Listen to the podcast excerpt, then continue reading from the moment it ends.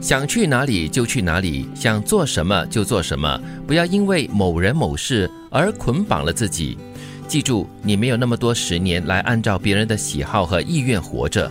但是啊，有时有所犹豫，不一定是因某人或某事啊，而是因什么为呢有？其他的考量啊。嗯，比方说，你有其他的承诺呀、嗯责任呐、，对，又或者是就是分不出身来了。可能就是还有很多不同的生活上的一些小细节吧，一些琐碎的事情。对呀、比方说你要跟家人时间上的安排啊，嗯嗯嗯嗯嗯，所以人活着就是有各种不同的责任要担总当、是哦，有些牵绊的啦。啊对对对，并不是说，即便你一个人单身独处，嗯你也不能真的那么潇洒。是、这句话主要就是要提醒你啦，在你安排好所有的呃顾虑过后呢，想去哪里就去哪里，然后想做什么就做什么吧，嗯就是安排妥当了过后，对，其实更重要的是呢，我们可以为别人付出，为你爱的人、为你的家人、朋友等等等等付出。嗯可是你不能在这个过程当中呢失去了自己，对，就是你可以付出，但是不能捆绑自己。是你不可以被感情所绑架，嗯嗯，这很重要。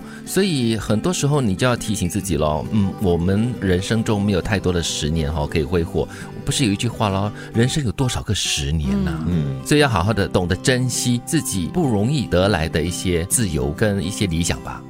自渡是一种能力，渡人是一种格局。人活着就该逢山开路，遇水架桥，睡前原谅一切，醒来便是重生。嗯，很美的一段话嘞，嗯，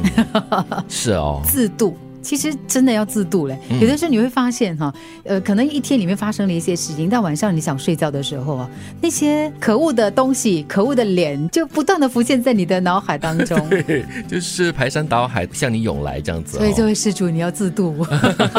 所以这里的自度更多是自己帮助自己，嗯，又或者是自我赎罪。 啊，是咯，对，所以人活着就要逢山开路，遇水架桥，就是自己本身哦。你碰到一座山在你前面的话，你要懂得怎么样绕过去咯。嗯，然后另外，如果你遇到了水，水位很高的话，你要懂得怎么样去架桥，怎么样让自己安全的渡过这个 河。要放过自己，嗯要放过别人。是然后，如果遇上了阻碍的话，正如刚才你所说嘛，嗯想方设法的绕过去，不一定是又要直走去撞墙。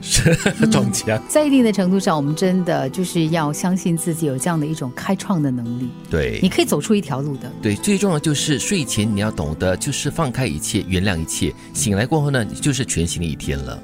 不要去碰触你驾驭不了的东西，才能够守住自己最起码的体面。嗯，不要自视过高，所以你嗯自视过高的话呢，就会挑战一些你不能够做到的东西，就会很丢脸。也就是我们所说的眼高手低，对吗对要有自知之明，有目标是好的，对但是呢，不要远离一些很不实际的标准。对，其实真的很可能我们在年轻的时候就有一点好高骛远啊，就想要想得很远，想要做很多东西，可是到头来自己的能力啊，或者是各方面的资源都不足以去达成这个目标，嗯就会显得很狼狈喽。嗯对再不然的话就是挫败感很大呀。是。虽然如此啦，但是呢，我们定下那个目标呢，你在适当的这个应该说是储备能量之后啊，准备之后啊，你还是可以去尝试的啦。对，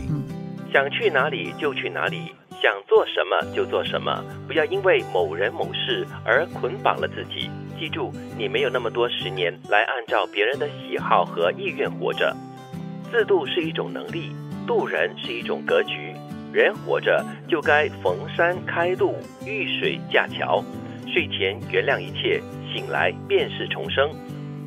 不要去碰触你驾驭不了的东西，才能守住自己最起码的体面。